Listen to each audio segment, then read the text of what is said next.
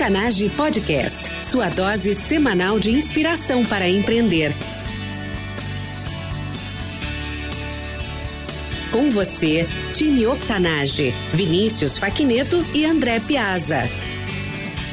Bem-vinda e bem-vindo ao Octanage. Eu sou André Piazza e essa não é a minha voz, essa é a minha voz resfriado. E eu sou host desse podcast junto com Vinícius Faquineto. Todas as semanas entrevistamos empreendedores incríveis, gente de fibra como eu e você, com histórias de transformar ideias em negócios de verdade. O Octanágio é combustível para empreender. Contando histórias de transpiração, queremos inspirar uma nova mentalidade para impulsionar você a empreender mais e melhor através de ensinamentos simples e dicas práticas. No nosso website octanage.com você encontra todos os recursos mencionados neste episódio: livros, filmes, pessoas e recursos para ajudar você a transformar o seu negócio. Acesse octanage.com/e049 para fazer o download desses recursos. Nosso convidado especial de hoje é mestre em tecnologias educacionais pela Universidade de Oxford, CEO e fundador da Leo Learning Brasil, uma multinacional inglesa que é uma das maiores empresas do mundo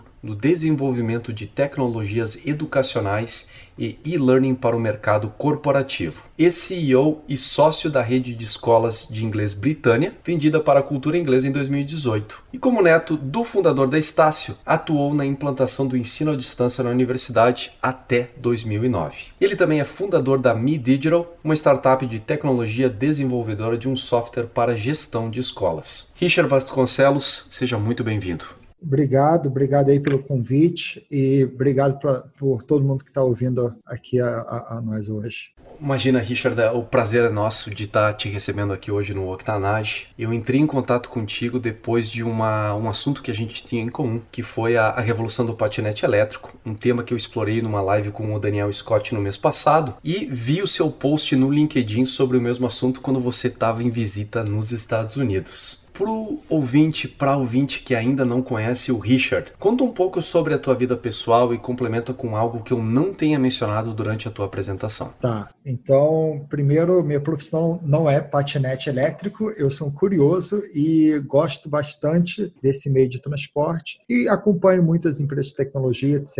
Então, acabou nos unindo a, a, nesse foco. A, a minha história é muito baseada em empreendedorismo e principalmente na área de educação. Então, se eu puder voltar um pouco, eu, eu cresci nos Estados Unidos, fui, eu nasci no Brasil, fui morar nos Estados Unidos com 5 anos de idade e voltei para o Brasil em 2002 após a, a, o atentado de 11 de setembro, meus pais decidiram voltar para o Brasil. E aí, quando eu cheguei no Brasil, eu, eu não sabia ler e escrever em português, ah, então tive que aprender a português, não é um idioma fácil. E eu entrei, eu, eu faltava um ano para fazer faculdade, aí logo em seguida entrei para a faculdade. Eu tive que escolher uma faculdade que não precisava saber ler e escrever. Então, quando eu fui ver no portfólio de cursos, só tinha um curso que você podia fazer sem, sem saber ler e escrever, que era o curso curso de tecnologia. Então, a linguagem era outra. E aí, só uma coisa que é curiosa, que até nas provas de inglês eu não conseguia tirar 10, porque na hora de fazer a prova eu não sabia o equivalente para responder em português. Então, ah, realmente, eu brinco que eu era analfabeto até os 18 anos. Mas aí, rapidamente, quando eu, eu, eu fui fazer faculdade, fiz TASSO, ah, meu avô é, é, foi fundador, e eu fui trabalhar na área de tecnologia, naturalmente. Acabei gostando da área, apesar não,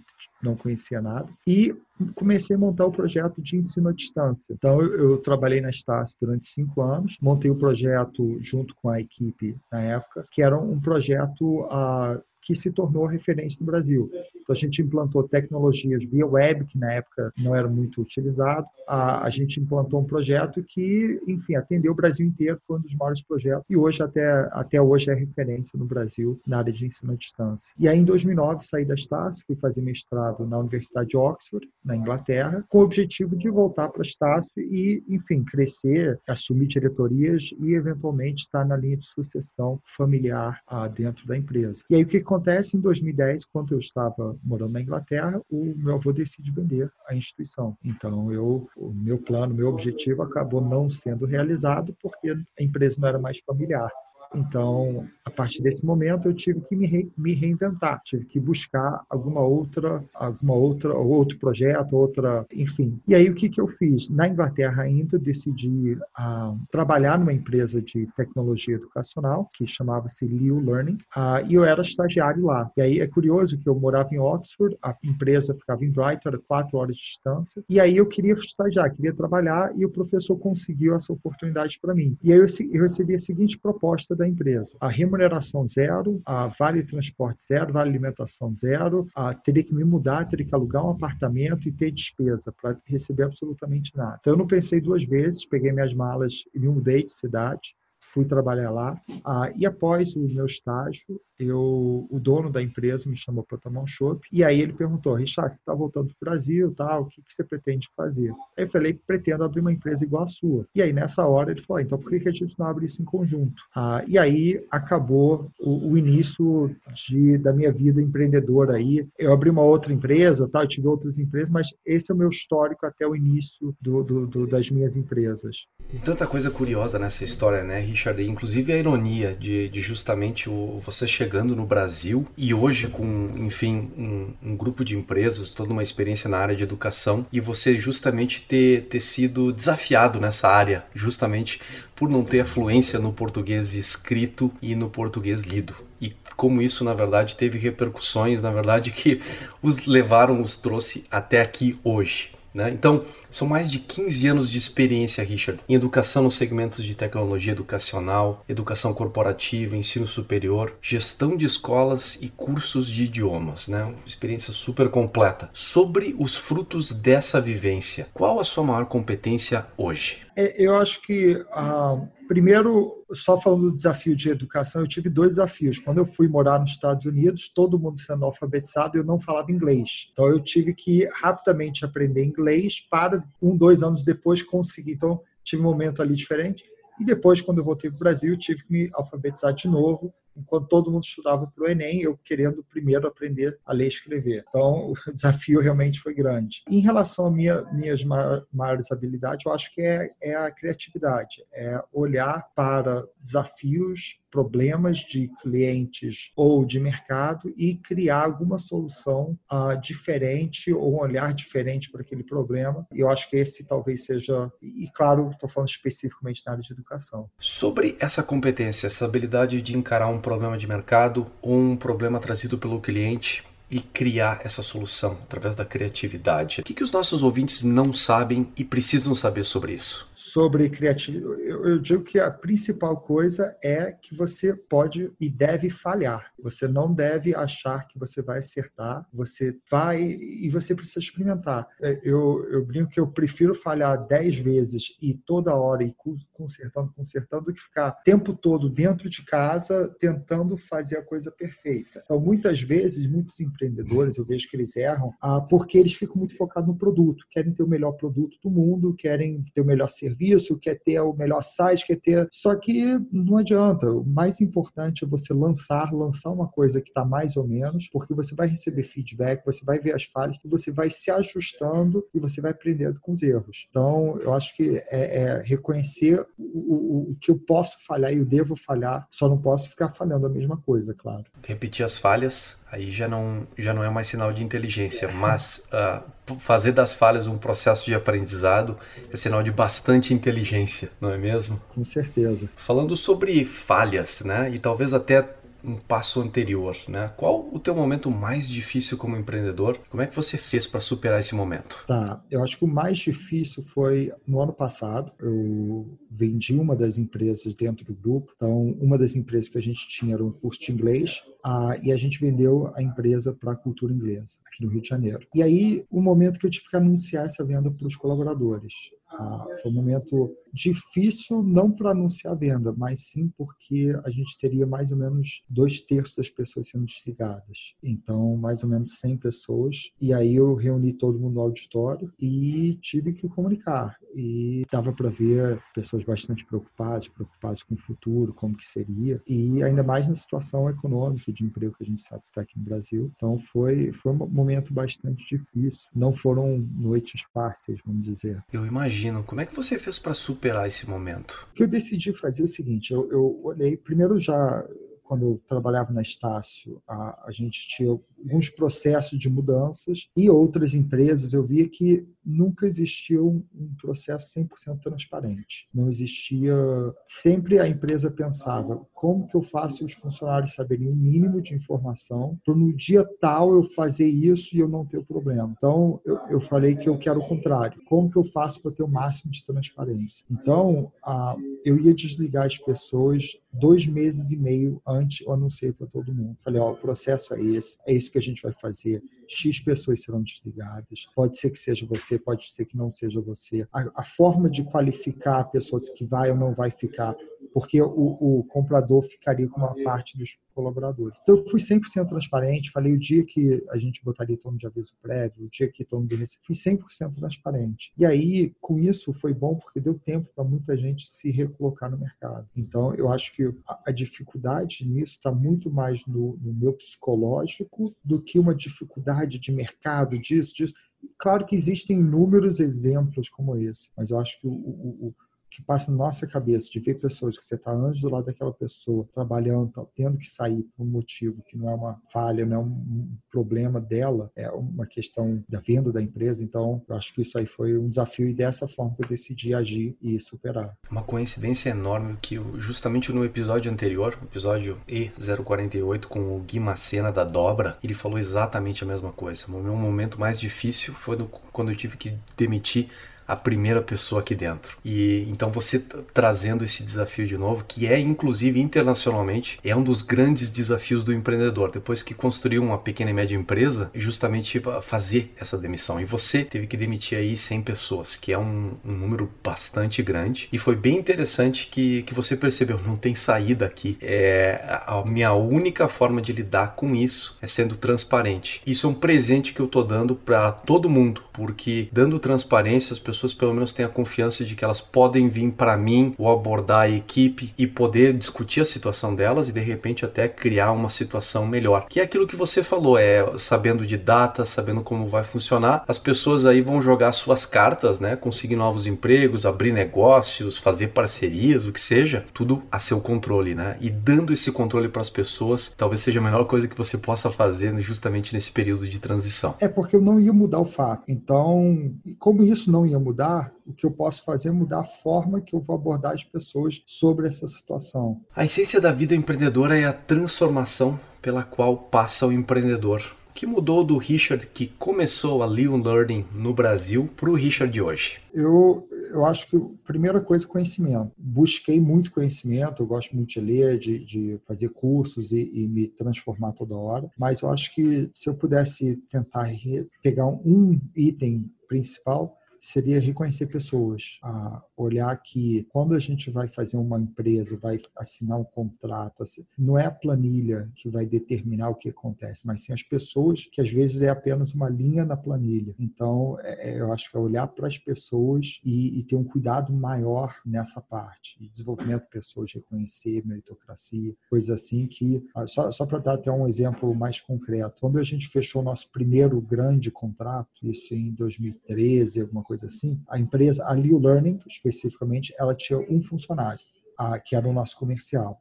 Isso no início de 2013. A gente fechou o ano de 2013 com 60 pessoas. Então foi um crescimento muito rápido para a gente naquele ano, que foi sair de 1 para 60. E teve um momento que eu, eu contratei 35 pessoas em seis semanas. E para mim era qualquer pessoa. O importante era uma linha de planilha, precisava de X pessoas. Eu saía trazendo pessoas para dentro, sem ter o cuidado tão grande na parte de processo de recrutamento, seleção, treinamento principalmente. Então eu acho que, claro que a gente se deu muito muito mal por causa disso. E aí, vários aprendizados veio. Hoje em dia, a gente é uma empresa muito mais humana, muito mais olhando para o bem-estar das pessoas, enfim. E, graças a Deus, a maioria dos meus funcionários hoje estão comigo desde aquela contratação de 2013. Então, apesar de muita gente lá entrou como estagiário, tá? hoje são as pessoas sênior, são gerentes, são as pessoas que estão assumindo liderança dentro da empresa, que foram contratados aleatoriamente aqui dentro. Magnífica história de aprendizado a partir de uma de situações na verdade desfavoráveis ou até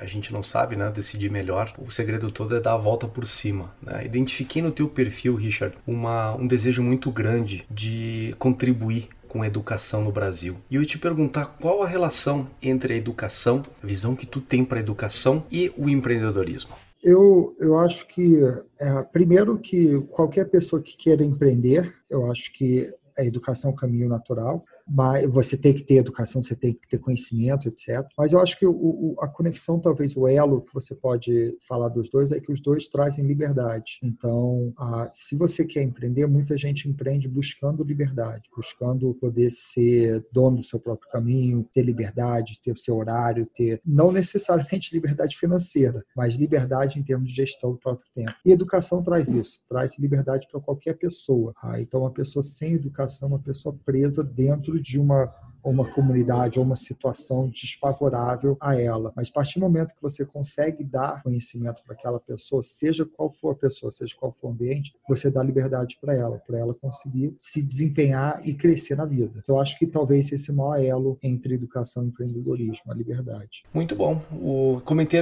anteriormente sobre a live com o Daniel Scott, a revolução do patinete elétrico, que a gente deixa disponível lá no octanage.com/live. Aproveitando o teu interesse nesse assunto e a tua participação aqui no podcast, né? Vamos, vamos te perguntar qual é a tua opinião a respeito desse modelo de negócio.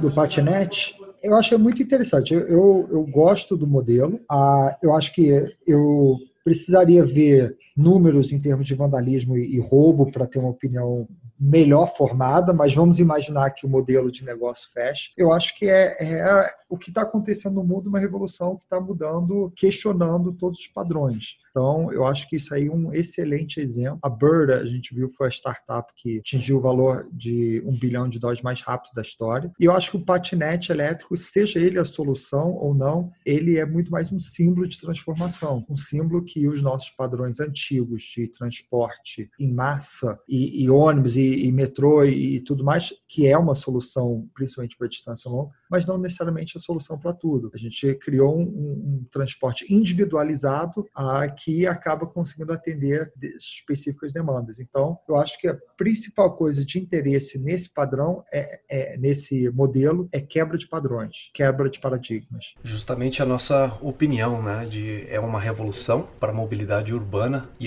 e é algo diferente porque ela não substitui, mas ela complementa todos aqueles outros modelos que você já mencionou, né? Carros táxi, metrô, ônibus e assim por diante. E principalmente nas curtas distâncias, com um potencial tremendo aí de, de trazer agilidade, inclusive criar novas oportunidades, não é mesmo? Porque tem o, o famoso juicer, que é o cara que reabastece, que, que vai lá e durante a noite coloca o patinete para carregar e disponibiliza no dia seguinte na posição inicial do patinete. É, é uma situação completamente nova. E, e potencialmente, inclusive, você consegue andar umas boas milhas um bom tempo com o dinheiro que você ganha fazendo o, o juicing no dia anterior. Então é, é, praticamente como você, se você conseguisse utilizar o patinete durante o dia inteiro e ser pago ainda por, por isso, né? no final das contas. Então tem, tem tanta coisa que é diferente e que é disruptivo justamente por ser diferente, mas complementar. E talvez Tá aí seja o segredo da Bird ser a primeira a startup da história atingir um bilhão de dólares de, de avaliação mais rapidamente de toda a história, não é mesmo? É, isso mesmo. Eu acho que, não sei se é, o, se é a solução que vai ficar, não é? Se vão inventar um patinete que voa, que vai, não sei. Mas eu acho que o que é mais interessante é a quebra de paradigma. É você jogar tudo que você sabia antes fora falar que qualquer invenção do futuro de transporte tem que ser coletivo e você repensar isso e falar, não, existe um transporte individualizado que consegue resolver um tipo de problema, que é o de curta distância. Então, eu acho que essa quebra de paradigma e o formato, né, que é, é dos juicers, do, do, você pagar por ou por minuto ou por distância, é essas coisas assim que, que eu acho que é bem, bem diferente e quebra paradigmas, que a gente vê a mesma coisa acontecendo na área de saúde, educação, transporte, enfim todas as áreas, fintechs, etc. Então, acho que isso que é bem interessante.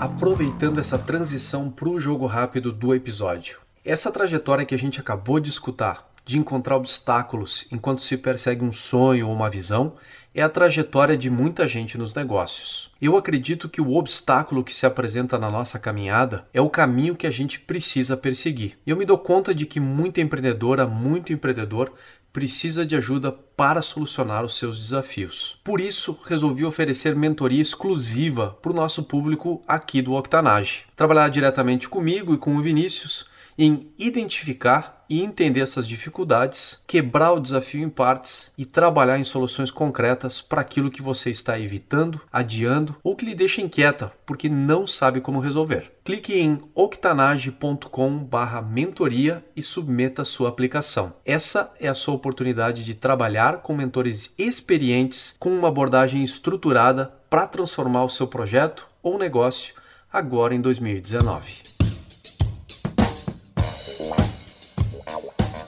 No Jogo Rápido, coletamos dicas e recursos no formato de perguntas curtas e respostas rápidas. Faça o download dessas respostas em octanage.com/e049. Richard, qual o hábito pessoal e diário que mais contribui para o teu sucesso? Para mim seria leitura, seja em papel, físico ou audiobook. Leitura em inglês ou em português ou em ambos? Em ambos. Hoje em dia já ambos tranquilamente, não tem problema. Gosto muito de livros em, inglês também, mas como eu moro no Brasil, eu acabo comprando muitos livros no Brasil. Quando eu vou para os Estados Unidos, eu aproveito para trazer alguns para cá. O que você, como empreendedor, não pode viver sem? Primeiro, meu celular, isso sem dúvida, ah, mas eu acho que é, é sem novos conhecimentos, sem novos desafios, sem sem buscar alguma coisa diferente que me motive. Se eu entrar numa rotina, aí eu, eu não, não consigo ficar numa rotina, ficar parado. Combustível para empreender. Quem é a pessoa que você utilizou como modelo ou inspiração nessa trajetória? Tá, eu acho que a pessoa para mim de referência seria o João Show, que é meu avô, que foi fundador da Estácio. Como eu era muito próximo dele, eu a gente jantava três, quatro vezes por semana. Eu estava em muitos momentos e de decisões importantes da, da, universidade e aí eu consegui aprender muito. Ah, então, para mim foi o, o, modelo e é o modelo que inspira muito a criatividade, porque essa é uma das bandeiras que a Estácio tinha, sempre estar tá inovando. Uma situação que eu consigo, inclusive, me relacionar pessoalmente com isso, que uma das minhas grandes inspirações também foi meu avô. É, era um industrial e, e, aprendi grandes decisões de grandes uh, lições de vida e de negócios com ele também. então, uh, bem feliz aí que uh, quando a gente está completando aí 50 episódios postados no Octanage, alguém chegou e levantou a bandeira. Meu avô é. foi uma grande inspiração. Só que eu acho que uma coisa que é legal é justamente o choque de gerações, que você consegue aprender muito com uma pessoa mais velha. Com pai, mãe é diferente, porque eles sempre querem te educar, não é? Tá fazendo certo, tá fazendo errado. Então, com o avô, eu acho que tem um, um pulo uma geração e, e trouxe, pelo menos para mim, uma aprendizagem muito boa. Tem espaço para um terceiro estado, né? Que não é o certo nem o errado, é um outro estado e aí naquele estado podem surgir possibilidades, oportunidades, enfim um espaço para que a gente, inclusive, se sinta à vontade para aprender aquela sabedoria que, que os avós conseguem nos passar. Realmente uma dica fantástica. Dica de uma ferramenta para empreendedores e por quê? Tá, uma ferramenta de, eu diria, em termos de, de conhecimento, Audible. Acho que é uma ferramenta fantástica de audiobook, onde você consegue ganhar conhecimento enquanto você está na academia, no carro, fazendo qualquer coisa. Então, só o Audible eu consigo pelo menos dois a três livros por mês a mais do que eu não conseguiria em tempo que eu estaria jogando fora, que é literalmente no carro, na academia. Já que você mencionou o Audible, alguma dica de um audiolivro, um audiobook que você recomende para o nosso público empreendedor, Richard? Tá, eu, o, o que eu estou terminando agora, vou indicar, é Princípios do Ray Dalio. Acho excelente livro, acho que guia quais são os princípios que você deve ter na sua vida e como empreendedor ou como executivo de qualquer empresa. Maravilha, tá anotado então. A dica de um livro, agora, um livro não precisa ser em, em audiobook, pode ser um livro convencional para o nosso público empreendedor. Tá, um livro que eu gostei muito é A Marca da Vitória, a, que conta a história da Nike, então, é, do Phil Knight. Acho que é um livro fantástico, porque ele, durante 18 anos, perguntava, fazia a mesma pergunta para a mulher dele, ou todo mês, toda semana, tal, que era: o que, que a gente vai fazer quando quebrar? Ah, e você imaginar que durante 18 anos, o fundador da Nike tinha essa preocupação do que fazer quando ele for quebrar. Então, momentos que ele fala: não, eu posso voltar a dar aula, eu posso voltar a ser consultor,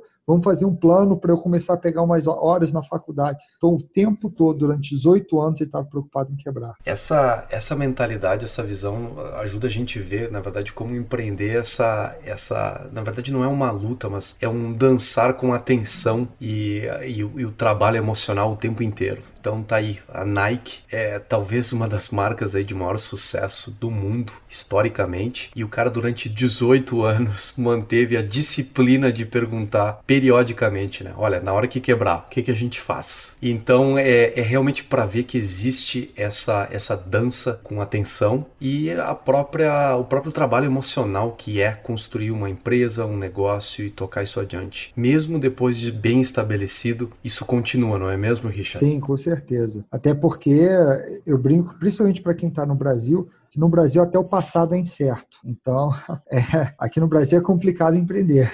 Muito, muito, muito boa essa chamada aí. Vou colocar no Twitter e vou, vou dar crédito, Richard, é, porque no Brasil até o passado é incerto. É, essa aí é, é, uma frase realmente que captura bem, encapsula bem aí o, o, o estado de espírito da nação brasileira, é, não é mesmo? É isso mesmo. Por falar, a gente estava falando então sobre a tensão e o próprio trabalho emocional que é construir um negócio. Alguma pergunta que tenha te deixado inquieto nos últimos tempos, que tu queira dividir com a gente? Uma pergunta que tem me deixado inquieto, eu acho que, primeiro, todo empreendedor sempre vai ter coisas que vão deixar inquietos, como fluxo de caixa, como crescer mais, como ter um desafio maior, tudo mais. Eu acho que isso aí são perguntas que eu me faço todo dia. Mas eu acho que como olhando minha carreira, olhando uma visão um pouco maior, é que caminho que eu quero ir.